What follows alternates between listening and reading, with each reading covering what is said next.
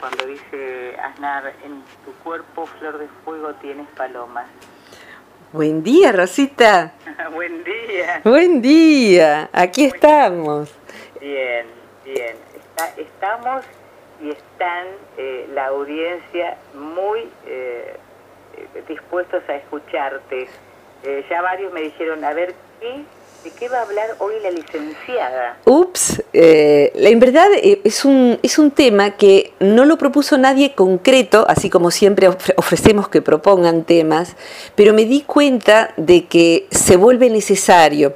Ahora está haciendo, para quien lo escuche en el futuro, sabrá Dios en qué futuro, eh, está haciendo la última semana de diciembre de 2017. y sin embargo es un tema aplicado a la higiene emocional de la vida de cualquier persona, de cualquier empresa, institución, familia, de un país, eh, que es el cierre de ciclos.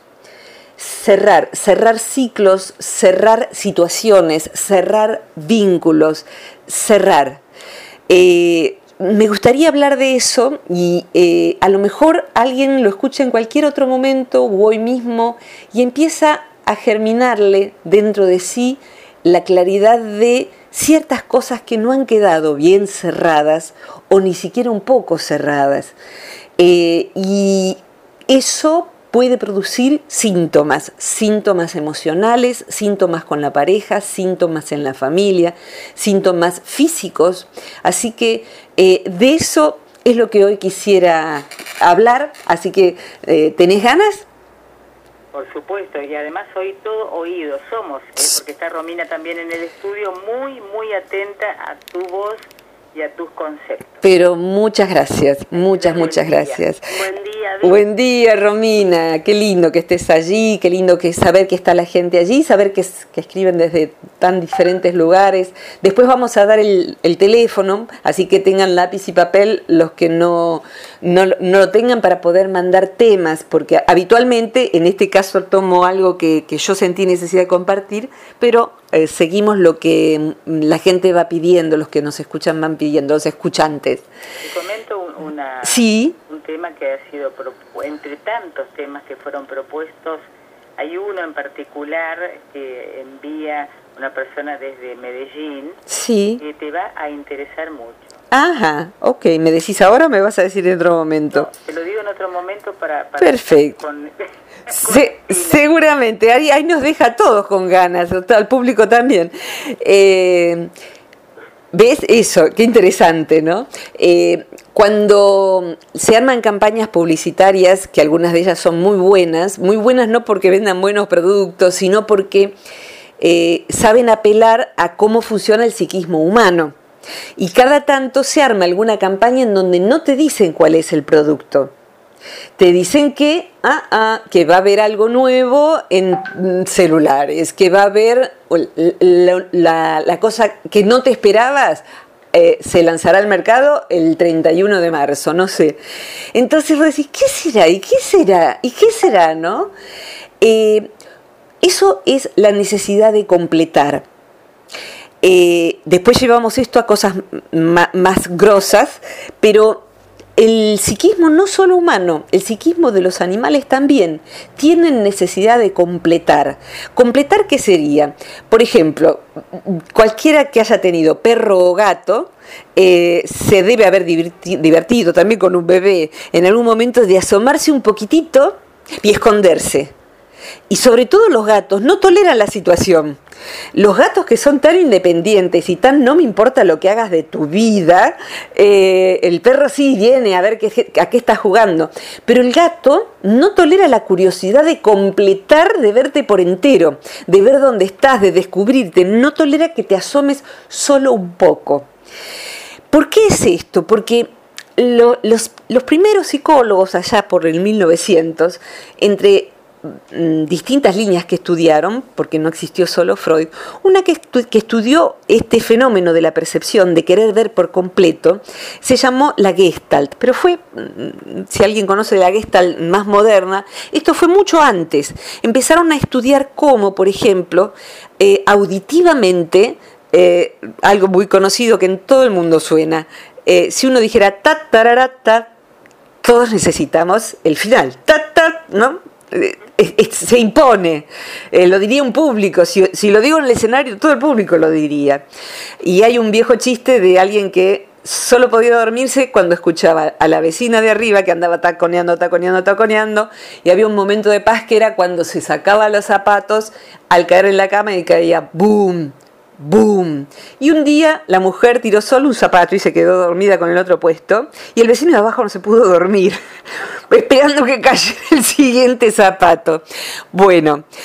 Eso es el completamiento. Necesitamos que un ciclo termine, necesitamos saber qué pasó, por qué alguien dejó de llamarnos, por qué nunca más volvió, por qué, mm, mira, algo muy curioso es cuando alguien, supongamos que deja clavado al, al dentista, lo conoce de hace años, lo deja clavado con un turno. Clavado en Argentina es que no, no, no cumplió, no cumplió en el pago, no cumplió en este caso con un turno. Entonces ya van dos veces que le corrió el turno y le dio vergüenza hacerlo por tercera vez, pero directamente ni fue ni volvió nunca más a llamar.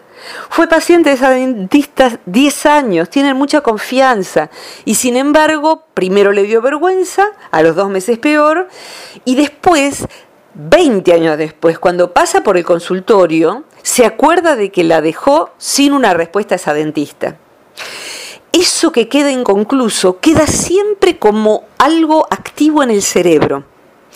Eh, cuando no nos animamos a dar la cara, cuando no hemos devuelto un libro por cierto tiempo y después fue quedando en la biblioteca, cuando no hemos pedido disculpas, Inclusive todos los que hemos estudiado el tema de los duelos, todos sabemos que es mucho más difícil elaborar el duelo de alguien a quien uno no vio que estaba realmente muerto, aunque sea mm, a, cajón cerrado, no importa, pero allí apareció el cuerpo, allí están, allí están sus cosas. Eh, el duelo mayor es de alguien que ha desaparecido. Y bueno, muchos países de América, no solo Argentina, tienen la cruz de todavía, generaciones como la mía, clase 60, de, cargar con, y va a tardar mucho tiempo, ¿no? En irse ese estigma de que hay tanta gente desaparecida, desaparecida en guerra, como en Malvinas, eh, desaparecidos como la gente de los tripulantes todavía, por lo menos del, submarino, estos 44 tripulantes, lo desaparecido es muy difícil de duelar. Las personas desaparecidas por secuestro víctima de, de, trata de personas.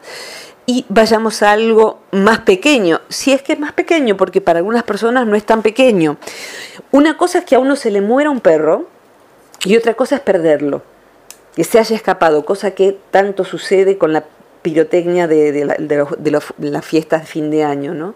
Los perros se enloquecen y a veces se tiran de un balcón o salen corriendo o eh, como sea, desaparecen y si no tienen identificación, uno puede estar a los 20 años, le parece que ese que viene es su perro, siendo que por supuesto un perro no vive 20 años en general y mucho menos ese que ya era por ahí viejo. Entonces, perder algo querido eh, y no recuperarlo, deja algo que es tremendamente inquietante, tremendamente inquietante. ¿Por qué? ¿Por qué sucede esto? Esto tiene distintas, distintas razones y me gustaría además de explicar las razones, poder brindar algunas opciones para mirarlo un poquito más en la vida de cada uno y también qué hacemos, porque, y bueno, ¿y, ¿y qué hago con esto? ¿Quedo condenado a que nunca más voy a poder tener paz en mi alma? No, hay tratamientos y hay cosas que uno puede hacer para cerrar aquello que no fue cerrado. Hay veces en que no dependió de uno. Eh, un tema recurrente en la psicología, en, psicoterapia, son las parejas donde alguien de pronto cortó la relación, una relación de muchos años, se fue y a lo mejor dice simplemente, no puedo estar más aquí, no te amo más, pero estás con otra persona, no, no puedo estar más acá, no puedo estar más en el vínculo. Y no hay más explicación que esa. Esa persona, en general, cuando una, cuando una persona decide romper un vínculo de mucho tiempo, lo más común es que solo esa persona está enterada de que va a romper el vínculo y que solo esa persona tenga por ende una parte del duelo ya hecho. Mm, el día que me vaya, eh, me voy a ir, antes de fin de año me voy, me fui. Y el otro ni se anotició de que las cosas estaban mal a lo mejor, o no tan mal. Entonces, cuando alguien tiene un duelo ya preelaborado, quizás el otro lo está empezando desde el día cero, desde el día uno si quieren. En el momento en que se enteran me voy de casa, empieza a ir elaborando un duelo eh, que va a tardar su tiempo en hacerse. En general, un vínculo largo, unos dos años. Esto no quiere decir que no haya otro vínculo en el medio, pero en general ah, son huesos duros de roer. Eh, ¿Por qué sucede esto? En verdad, todos nosotros mm, somos en base, somos por lo menos en, lo más manifiesto, en nuestra identidad de este mundo, somos un conjunto de conexiones neuronales. Cuando yo digo mi infancia, eh, mi infancia significa un conjunto de conexiones neuronales, sin desmerecer en absoluto el, amor, que también son conexiones neuronales. Eh, los, los, traumas, las broncas, los recuerdos de lugares, las costumbres, todo eso, además de tener una fase invisible que se irá con nosotros cuando nos vayamos de este mundo, en la, parte biológica se sostiene por conexiones neuronales, algo que todos hemos experimentado alguna vez. De pronto aparece un perfume que hace 30 años que no sentíamos la flor del azar, en mi caso las pastillas de RF de anís, que compraba mi abuela, que más son pastillas antiguas, poca gente consume hoy, eh, eh, ciertas colonias, eh, de pronto uno, no sé, estos, mm, los, los, hijos que tienen que vaciar la, caja, la casa familiar, porque ya no queda ninguno de los familiares mayores, y de pronto encuentran el perfume del abuelo alguno que ya no se vende, no sé si el Old Spice, por ejemplo, se vende todavía, esas colonias... Sigue vigente. Bueno, hay algunas colonias que ya no, y que eh, no hay nada ni que se le parezca. Y de pronto uno abre ese frasquito, o a lo mejor siguen vigente, pero uno nunca más la sintió en su, en su olfato, y de pronto uno huele eso y tiene otra vez cuatro años, cinco años. ¿Qué sucedió? Sucedió que el perfume activó toda una cadena de recuerdos que están codificados en nuestro cerebro. Nuestro cerebro eh, funciona de manera tal que las células, que son como las raicitas de los árboles, para los que no hayan visto nunca cómo son las neuronas, se transmiten información a una velocidad altísima, eh, mm, liberando eh, químicos, se, se, comunican liberando electricidad y químicos que van pasando de neurona a neurona. Y eso da por resultante una sensación, una emoción. Eh, basta con escuchar la voz de un ser amado. Hoy en día, en la época en que todos estamos con algo subido a YouTube o tenemos grabaciones y filmaciones de los celulares, es difícil imaginar que muchísima gente de mi edad, yo tengo 56 hoy, inclusive más chicas, no han tenido la precaución de grabar las voces de su papá, de su mamá, de sus abuelos. Y no tienen cómo recordar exactamente cómo sonaba la voz de la abuela. Es como los, recuerdos auditivos y, ni que hablar los perfumes son más difusos si uno no tiene algo allí eh, que se lo recuerde. Entonces, em, hoy en día todos tenemos filmaciones de todos los demás en, en el celular, pero de pronto yo tengo, ¿sabes? Un cassette en el que ya era rara de chica, yo fui grabando eh, las voces de todos mis compañeros de la escuela secundaria, promoción 79 de la comercial, de todos mis profesores, de mis abuelos cantando en Navidad, de mis tíos, ninguno de esos ya están, de mis padres recibiéndome cuando yo era estudiante, cómo, cómo me recibían y qué cosas me decían cuando yo llegaba de Buenos Aires. Ese cassette es oro puro, porque esas voces no existen más, no están en YouTube ni en ninguna parte. Cuando uno escucha eso, si alguien, a veces es una foto, ¿eh? que, algún primo guardó en un cajón viejo y que no es como ahora que todos tenemos las fotos de todos, y de pronto esa foto trae el tiempo completo, esa foto condensa una cantidad enorme de conexiones neuronales y por ende de eh, emociones y de sentimientos y de sensaciones. Entonces, dentro nuestro está codificado de esa manera todo lo que vamos viviendo. Cuando algo de lo que vamos viviendo queda interrumpido por factores externos o internos, tiene un peso dentro nuestro. Cuando hemos empezado a escribir un libro y lo hemos abandonado, lo tengo que hacer y allí está y ahí aparece y lo cambiamos de lugar y decimos el viernes y, vamos pasando. Eso eh, los neurocientíficos lo, homologan, dicen que es igual a tener como un cortocircuito en, en casa. Si uno tiene un cortocircuito en un velador de casa y uno ha desconectado todos los aparatos, pero no ese velador que está apagado además, mira el medidor de la luz y está consumiendo mucha, mucha energía eléctrica. Pero ¿cómo puede ser? Porque hay un cortocircuito.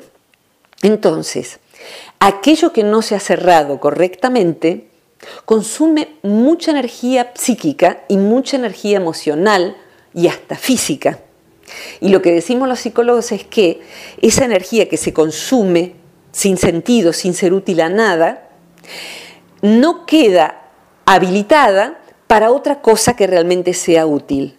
Esto significa que hay veces en que alguien no puede desarrollar, desplegar una pareja en buenos términos, feliz, disfrutando, porque le falta cerrar bien la anterior. No puede sentirse feliz, gozoso en unas vacaciones porque le faltó avisar en casa que verdaderamente no va a volver, que verdaderamente quiere emanciparse, que no quiere vivir más con los papás eh, o con, esa pareja o donde fuere. Eh, cuando es, muy interesante cómo el valor que tiene lo inconcluso se mide sobre todo en el alivio infinito que tiene cuando eso inconcluso se concluye. En estos días ha habido una situación en Argentina, en estos días de, 1900, 2017, en donde se han encontrado, no sé por qué tan tardíamente, pero grupos de antropología forense han reconocido restos de soldados que murieron en Malvinas, del 82 hasta ahora, por eso me fui al 1900, de 1982 hasta 2017, bueno, ahora algunos familiares dicen esto, es de mi hermano. Escuchaba a un hombre que decía, me dieron las cosas que él tenía, su anillo, su cadenita, hasta una camisa doblada y limpia que la han conservado así porque no sabían de quién era. Lo que a ese hermano le pasa al poder recibir eso es que esa guerra de las galaxias que hay en el cerebro cesa. Se halla una paz, se halla una serenidad, cesa toda esa fricción que es un desasosiego, es una inquietud. Por fin se cerró. Allí ese círculo, que es como una O que no terminó, con esas personas que dibujan la O pero no le terminan de cerrar el circulito, alguien toma una lapicera, un, bolígrafo y lo la ha cerrado. Y ahí viene la serenidad. Ahí cuando uno puede pedir disculpas, que es un modo de cerrar un vínculo, después de muchos años. Yo tuve un amigo muy querido, muy querido, que éramos muy jóvenes, eh, y en esa juventud, eh, en esa ignorancia de la juventud, tuvo la ignorancia de que yo, que era mucho más chica, quedé expulsada de un grupo por razones que no eran mi culpa y él lo sabía, sin embargo, la manera que encontró de solucionarlo fue expulsarme y no, me invitaron nunca más y me quedé sola. Y a mí además me costaba a los 17 años hacer vida social, porque ya era rara, ya, pensaba diferente y demás.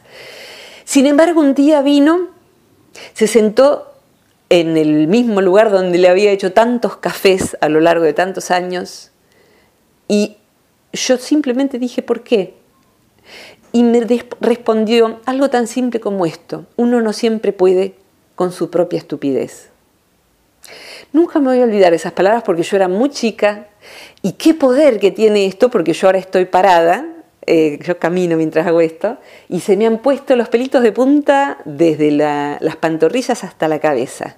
Todavía esa emoción sigue viva, pero ahora es la emoción de que recibí esa, esa explicación aunque sea fue un error. Entonces, cuando recibimos el pedido de disculpas, cuando la, brindamos, cuando pedimos disculpas, eh, fíjate, es tan así, Rosita, que eh, en los enfoques que abordan enfermedades difíciles para poder sanear tanto lo físico y con ello atender a través de distintos tipos de, de medicamento, como lo emocional, en la parte emocional se hace un, se hay, que hacer, hay que hacer un saneo total de todo lo que haya quedado mal cerrado. Esto es, la pregunta es, ¿le debes una disculpa a alguien aunque hayan pasado 30 años? Después vamos a ver, y si murió esa persona, y si ni siquiera quiere que pase, tengo perimetral, no me dejan acercarme ni al, ni al país en que esa persona está. Eh, ¿hay, ¿Hay gracias por decir que no he dicho? ¿Hay explicaciones que dar? ¿Hay reconocimientos que brindar? ¿Hay preguntas que tenga que hacer aún después de tantos años? En esta semana el año se cierra. Este audio va a quedar después para que lo, vean, lo, vuelvan a escuchar si quieren en, en, Facebook, en Internet, ya vamos a decir cómo. Pero vuelvo a decir, ¿hay alguna disculpa? O sea, quiero cerrar este año en, en sanidad emocional. Y si hay síntomas en mi vida, en mi felicidad, en mi salud, en mi manera de ganarme el dinero, en, lo que sea. Si hay, si hay, algo que me produce síntomas, porque tengo parte de mi energía en algo que yo no cerré correctamente, la pregunta es, ¿hay alguien a quien tenga que pedirle disculpas? ¿Hay alguien a quien tenga que agradecer? Yo estoy parada frente a mi biblioteca. ¿Hay libros que tenga que devolver? De hecho, yo sí, por lo menos acá miro y sí, sé a quiénes. Quédense tranquilos si están escuchando. Yo ya lo sé y hace poco que los tengo, los voy a devolver. Eh, mm, y si uno no puede devolver el dinero, por ejemplo, que alguna vez alguien te prestó, como dijo alguna vez un, amigo a alguien que le debía dinero, si no me das el dinero, dame una explicación, dame algo, dame una explicación, pero no hagamos como que no pasó nada. Entonces, es eso. ¿Hay algo que yo tenga inconcluso? ¿Cómo se sabe si uno tiene algo inconcluso? Hay que eh, mirar la panza. Yo estoy ahora diciendo cosas y estoy segura de que si alguien tiene algo inconcluso que dependa de sí cerrarlo, va a sentir algo en la boca del estómago, en los intestinos, en los alrededores del ombligo y en el centro del esternón. Hay algo allí, hay algo allí. Hay veces en que lo que podemos hacer es pedir explicaciones, aunque no nos la den, por lo menos pedirlas, porque a lo mejor alguien que no nos la dio hace 20 años nos, nos la puede dar ahora. O como me pasó a mí con una amiga de la secundaria, que me diga la verdad no recuerdo eso, te pido mil disculpas por lo que te hice sufrir, pero yo no recuerdo que dejé de hablar durante tres años, o sea, era grosso para mí. Pero esa persona, y le creo, no, no tenía el registro de que hubiese pasado eso. Y sin embargo, sí, pasó. Pero que me pudiera decir, mira, no lo sé porque no te puedo dar una explicación, pero lo siento.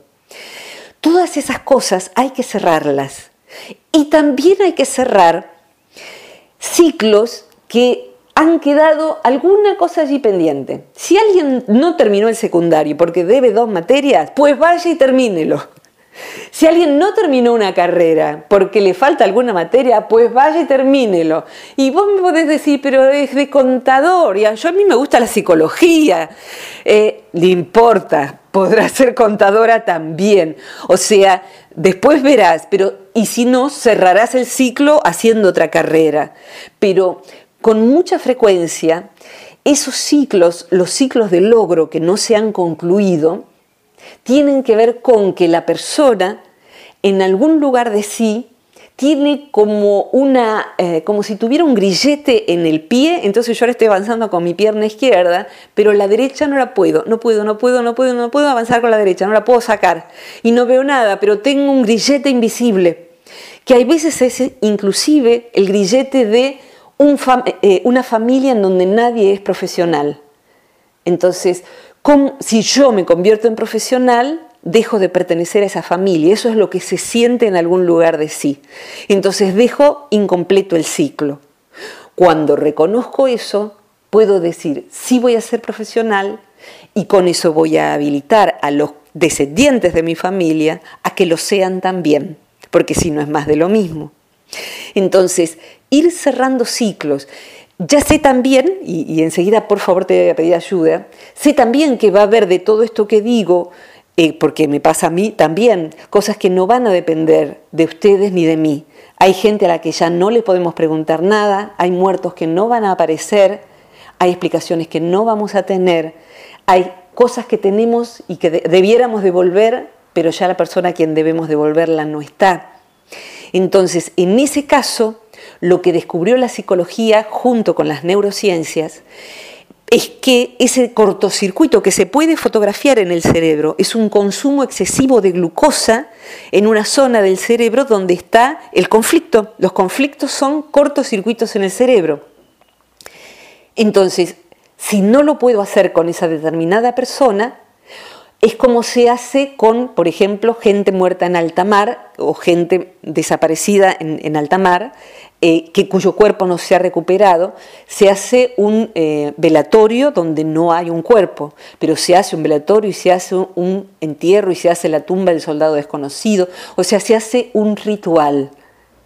Si, los, si lo no concluido tiene que ver con devolver cosas y las personas ya no están, eh, un buen ritual es el equivalente de eso, de darlo a otra persona que lo pueda necesitar.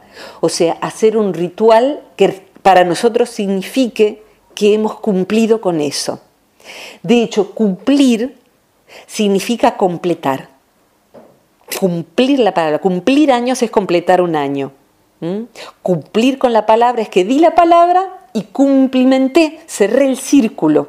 Entonces, hay que completar, es necesario completar y es necesario vivir al día. ¿Vivir al día qué es? Reviso la lista, a ver, ¿tengo algún gracias por decir, como dice Pedro Aznar? ¿Tengo alguna disculpa para pedir? ¿Debo algo? Si no tengo el dinero para pagarlo, ¿puedo pagarlo de otra manera?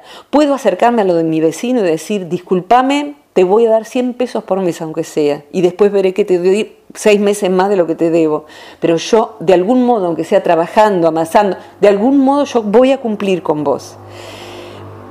Y sí tenemos que saber que aunque miremos para otro lado, aquello que no está completado dentro nuestro y que depende de nosotros, se va a manifestar de alguna manera complicándonos la vida. Entonces, es necesario hacer esta revisión. Y el fin de año es un buen tiempo tengo la posibilidad de ofrecerle disculpas o pedírselas a alguien. Em, yo todos los años hago esto, de, hacer este, esta revisión. Eh, y me di cuenta de que hay una persona de hace unos 15 años a, la cual en aquel momento yo no supe por qué se fue de mi vida, no lo supe por qué, no le entendí, se fue muy enojada esa persona de mi vida, nunca supe por qué. Eh, en ese momento le pedí disculpas por lo que yo no sabía qué era y sigo sin saberlo. Pero lo que hice es conseguir de nuevo su teléfono y este tiempo después, estos 15 años después, poder decirle, ahora que está en frío, eh, todo lo que yo aprendí de esa persona y todo lo bueno que yo recuerdo de esa persona y también todo lo bueno que yo procuré darle, que fue mucho, no es en el área de la pareja, eh, es en otra área.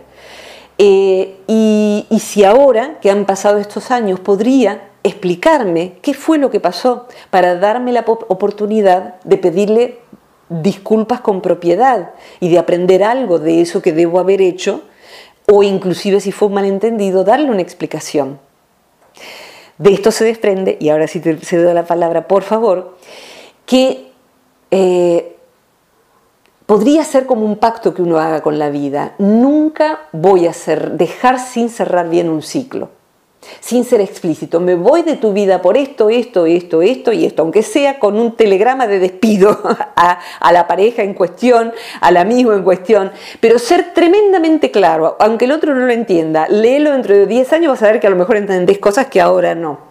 Pero ser lo más claro posible eso es andar liviano por la vida. Yo quiero llegar a viejita liviana. O sea que hasta por egoísmo yo no quiero tener cosas sin cerrar dentro de mí. Hay que cerrarlo todo, cerrarlo todo, cerrar, cerrar ciclos, concluir, concluir, concluir. Ro, ayúdame, please. Eh, me voy a tomar un traguito de agua mientras, permiso. Yo me quedé colgada en, en un pasaje cercano, digamos, al inicio de esta columna, que hablaba sobre esta irrupción, o mejor dicho, eh, rotura de un vínculo que a lo mejor está en la mente de una de las personas, de, una de las personas que conforman, por ejemplo, una este, situación de amistad o, amorosa o lo que fuere. Y vos hablabas de condena, es decir, de la persona que recibe, ¿no o que se noticia de que el vínculo se rompe a partir de, tal momento. Sí. Entonces vos dijiste, eh, a partir de ese momento la persona que recibe la noticia está condenada. Entonces mi pregunta es la siguiente, y tengo otra para hacerte. A ver. ¿Condenado por quién? Ah, no sé bien cómo lo dije, pero lo que quise decir eh, es que la persona que recibe la noticia, eh, si usé la palabra condenada, debe ser algo así como esta construcción. El concepto es que eh, desde ese momento empieza su proceso de duelo.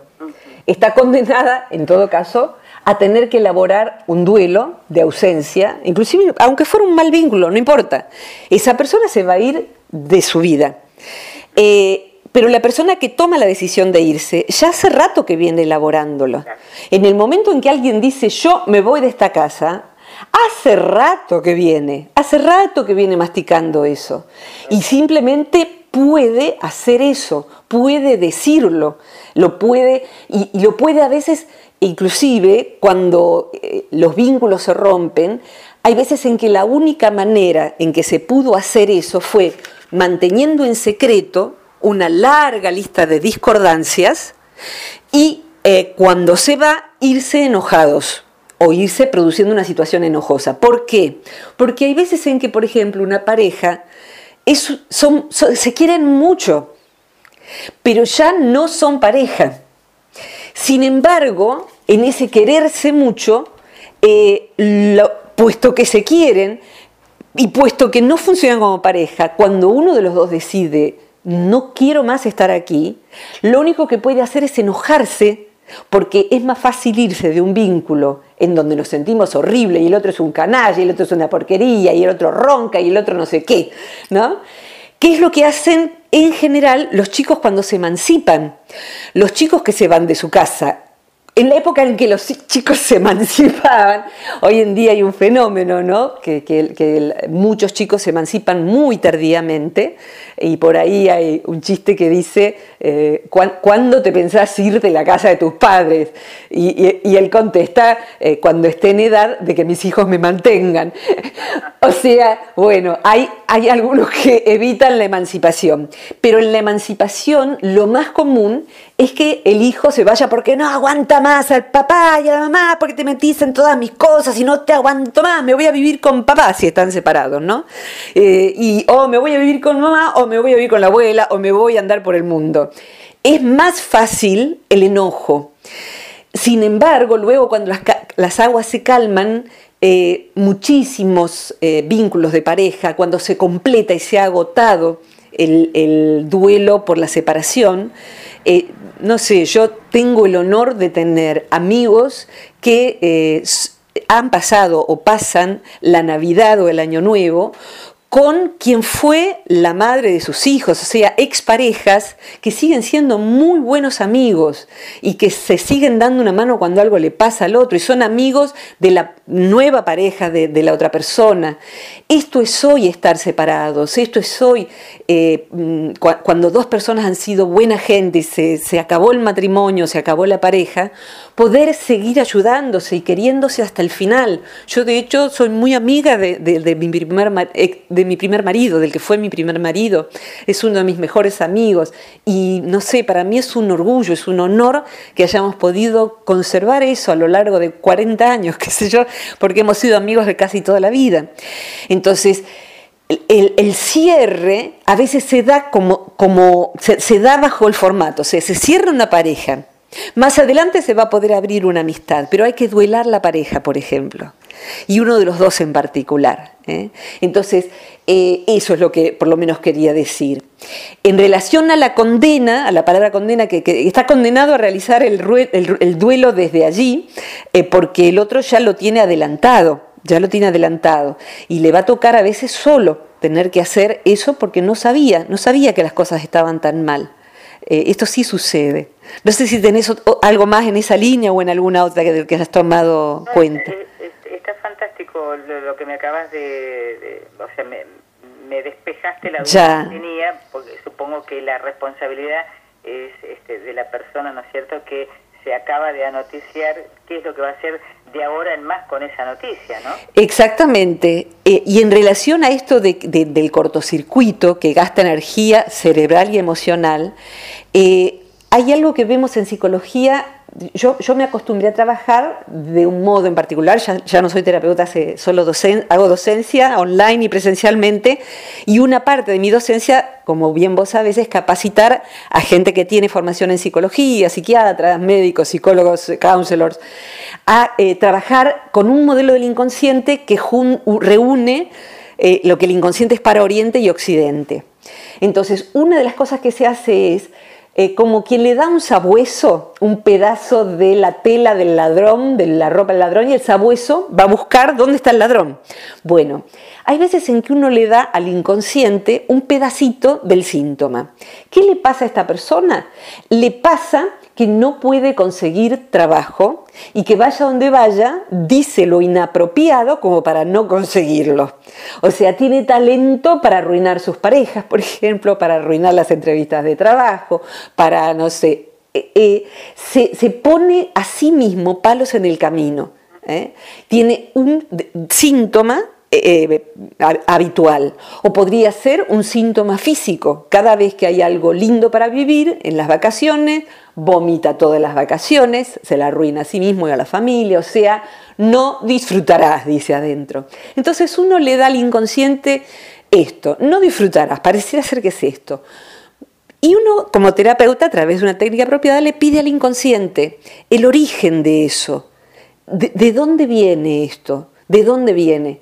Y ah, con mucha frecuencia, al ir hacia atrás en el tiempo, hago la aclaración a esta vida, son regresiones, pero a esta vida, porque ya con ser Virginia Gowell para mí es suficiente y casi demasiado.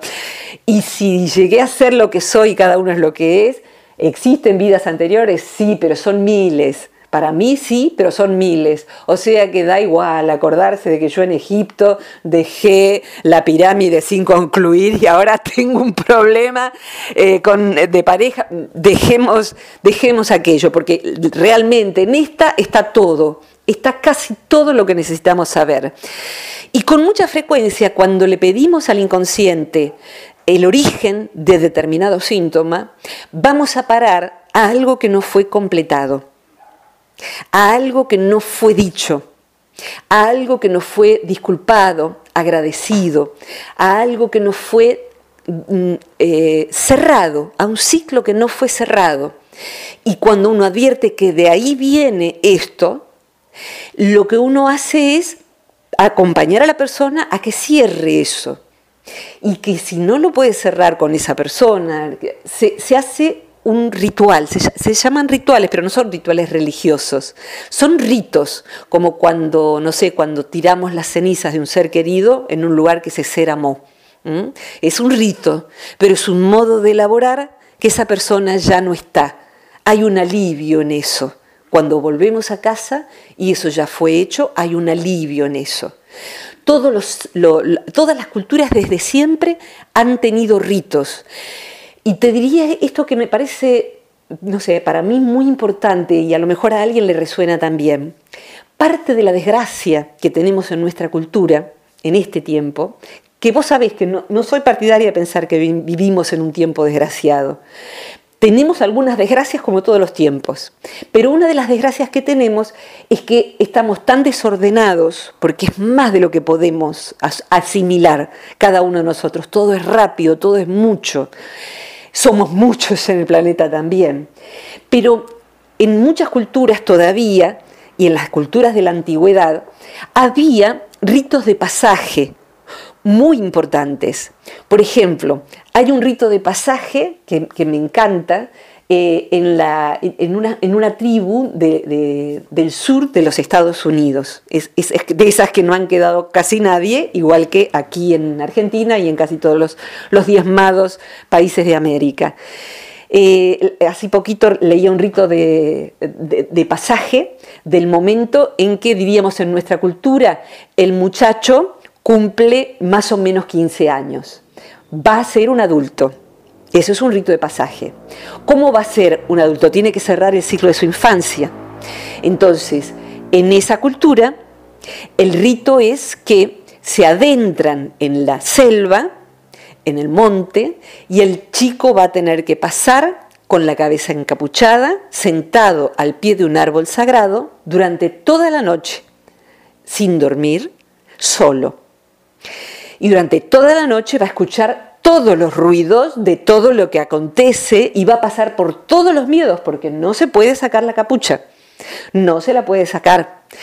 Eh, y va a pasar por todos los terrores, hasta que llegue el día. Cuando llegue el día, si aguanta eso, va a ser un hombre y va a volver a su pueblo como un hombre, erguido, parado, derecho. Hay otros ritos para las mujeres. Cuando se saca la capucha, lo que veas es a su padre, que siempre estuvo al lado. Solo que igual que su padre, no se lo va a decir a su hijo cuando su hijo venga, porque es un secreto, porque es parte del rito. Nuestra cultura tiene patéticos ritos de pasaje, alguna fiesta de 15, eh, eh, cuando alguien se recibe, ¿qué hacemos? Lo reventamos, le tiramos en nuestro país, le tiramos harina, huevo, agredimos de un modo infame al otro, para que sea eh, eh, el rito de pasaje. En las escuelas, en algunas escuelas, en Luján pasó, no sé si este año, pero otros años, hacen el rito de pasaje de terminar saliendo a romper todas las escuelas. Qué bonito, pero qué lindo. Ahora son hombres y mujeres. Entonces, la falta de ritos sagrados, no importa en lo que uno crea, sagrado porque la vida es sagrada, un banco de una escuela es sagrado porque alguien se esforzó en construirlo, porque alguien trabajó mucho para pagar eso, el Estado lo pagó, o lo que fuere. La vida es sagrada, la vida así como es. Yo tuve un papá ateo, quizá la mayoría ni sabe esto. Yo que, que voy en una psicología que tiene que ver con la espiritualidad, sin embargo para mi papá era sagrada la persona, era sagrado cuidar un animal, era sagrado cuidar las cosas de la comunidad, por eso refundó una biblioteca. Era sagrado un libro, era sagrada la gente, la sociedad era sagrada. Entonces, no iba a la iglesia, iba a laburar a la biblioteca, a trabajar para que hubiesen libros para los que querían estudiar. Entonces, eso, ¿qué ritos de pasaje? Ahora vamos a tener un rito de pasaje de fin de año. Eh, es un rito de pasaje quemamos un calendario, terminamos un calendario. ¿Qué hacemos? Como brutos, la gente bruta, bruta en el sentido, no importa, universitarísima, la gente bruta espiritualmente, tira fuegos artificiales, vemos cuántos son los quemados, los que les han arrancado ojos en el hospital local, entonces hacemos mucho ruido, se bebe mucho alcohol, se come a morir, se tragan 12 uvas, se pone bombacha rosa, o sea, es una cantidad de cosas tan tontas, que uno dice, qué ritos de pasaje tan pobres. A ver, ¿qué podemos hacer? ¿Por qué no investigamos los ritos de pasaje de otras culturas? A ver si podemos ser más creativos en este rito de pasaje y cerrar el año de un modo más inteligente. ¿Por qué no inventamos el rito de pasaje familiar y generamos una nueva tradición? Algo bonito, por ejemplo, que cada uno traiga un objeto que represente un logro de este año, un logro del corazón. Un logro del corazón. Pero tiene que ser un objeto simbólico. Cada uno trae a la reunión familiar un objeto simbólico que represente algo que fue muy importante en este año. ¿eh? Suponete, un juego. Eh, así que completamos el año, completamos la vida, completamos ciclos. De nuestra inteligencia emocional va a depender que esos completamientos se den eh, de un modo congruente y que habiliten un nuevo ciclo igual de bueno que el que se fue o mejor todavía. Así que esto, Ro. Eh, genial, como siempre. Cosita. Nos dejas mucho para pensar. Creo que muchos de nosotros, no voy a incluir a nadie, pero yo sí me incluyo, vamos a llevarnos algunas materias a marzo. Ah, no está, no está mal, no está mal. En Argentina llevarse materias a marzo significa para los que escuchan desde otros países que uno no las, curs- no las rindió bien durante el año, tampoco pudo en diciembre, así que a marzo. Ahora marzo. Ahora marzo, eh, todos tenemos materias para marzo, pero también, viste, uno puede estudiar eh, para rendirla ahora eh, y puede, lo que, yo, lo que yo propongo es, si les sirvió esto, si a alguien le, resonó, dese un ratito de soledad y escriban en la libreta, a ver esta- lo que dice esta mujer. ¿Qué, gracias? ¿A quién me falta agradecer? A ver, ¿y por qué? ¿Agradecer por qué? Porque la, la gratitud tiene que ser específica. ¿Y a quién me falta pedir disculpas? ¿Y qué tengo en mi casa que no haya devuelto? Y etcétera. ¿Qué cosas tengo? ¿Qué preguntas tengo para hacer? ¿Qué ritual puedo hacer para dar gracias por todo lo que este año he recibido? ¿Qué podríamos inventar? Entonces esto, cerrar ciclos. Y si le debemos explicaciones a alguien, dárselas también. Así que feliz año, feliz vida. Y vamos además a seguir con esta columna los martes a la misma hora, pero para quienes nos escuchan en vivo, vamos a cambiar eh, de emisora. Vamos a estar en la 91 Punto 7. En la 91.7 FM nuestra a partir de la semana que viene, así que nos mudamos, nosotros también hacemos, estamos eh, con esto cerrando un ciclo, va a ser siempre los martes en la misma hora, eh, pero para quienes escuchan por internet va a ser eh, o, o por radio radio, esa FM nuestra de Luján, eh, y siempre sí va a ser el mismo teléfono, Romina, ¿lo tenés por ahí? Para mandar Sí, pedidos de, de temas. El teléfono para poder mandar mensajes es más 54 9 23 23 52 64 97. Perfectísimo. Esta columna más todas las demás que son ya más de tres años de columna, estoy viendo cuándo fue la primera, Rosita, ya hace un rato largo, están en, la, en el sitio web del Centro Transpersonal de Buenos Aires, lo googlean y ahí van a encontrar eh, todo el material gratuito, bueno, están por tema como hoy, así que Creo que ya hemos hablado de casi todo, pero siempre hay algún tema más. Así que mándennos temas que siempre van a ser bienvenidos, eh, incluidos en las próximas columnas. Tenemos para un año completo. ¿eh? Pero wow, gracias, gracias Rosita, siempre te, te adoro, te abrazo, sos un ser excepcional y celebro que tu vida sea bella y que, que vayas teniendo aquello que tu vida merece. Gracias Romina eh, por todo tu trabajo y gracias a nuestros escuchantes. Felicidades, muchas, para todo el año. Gracias, Vir. Un beso grande. Hasta la próxima. Gracias. Gracias, Virginia. Un beso.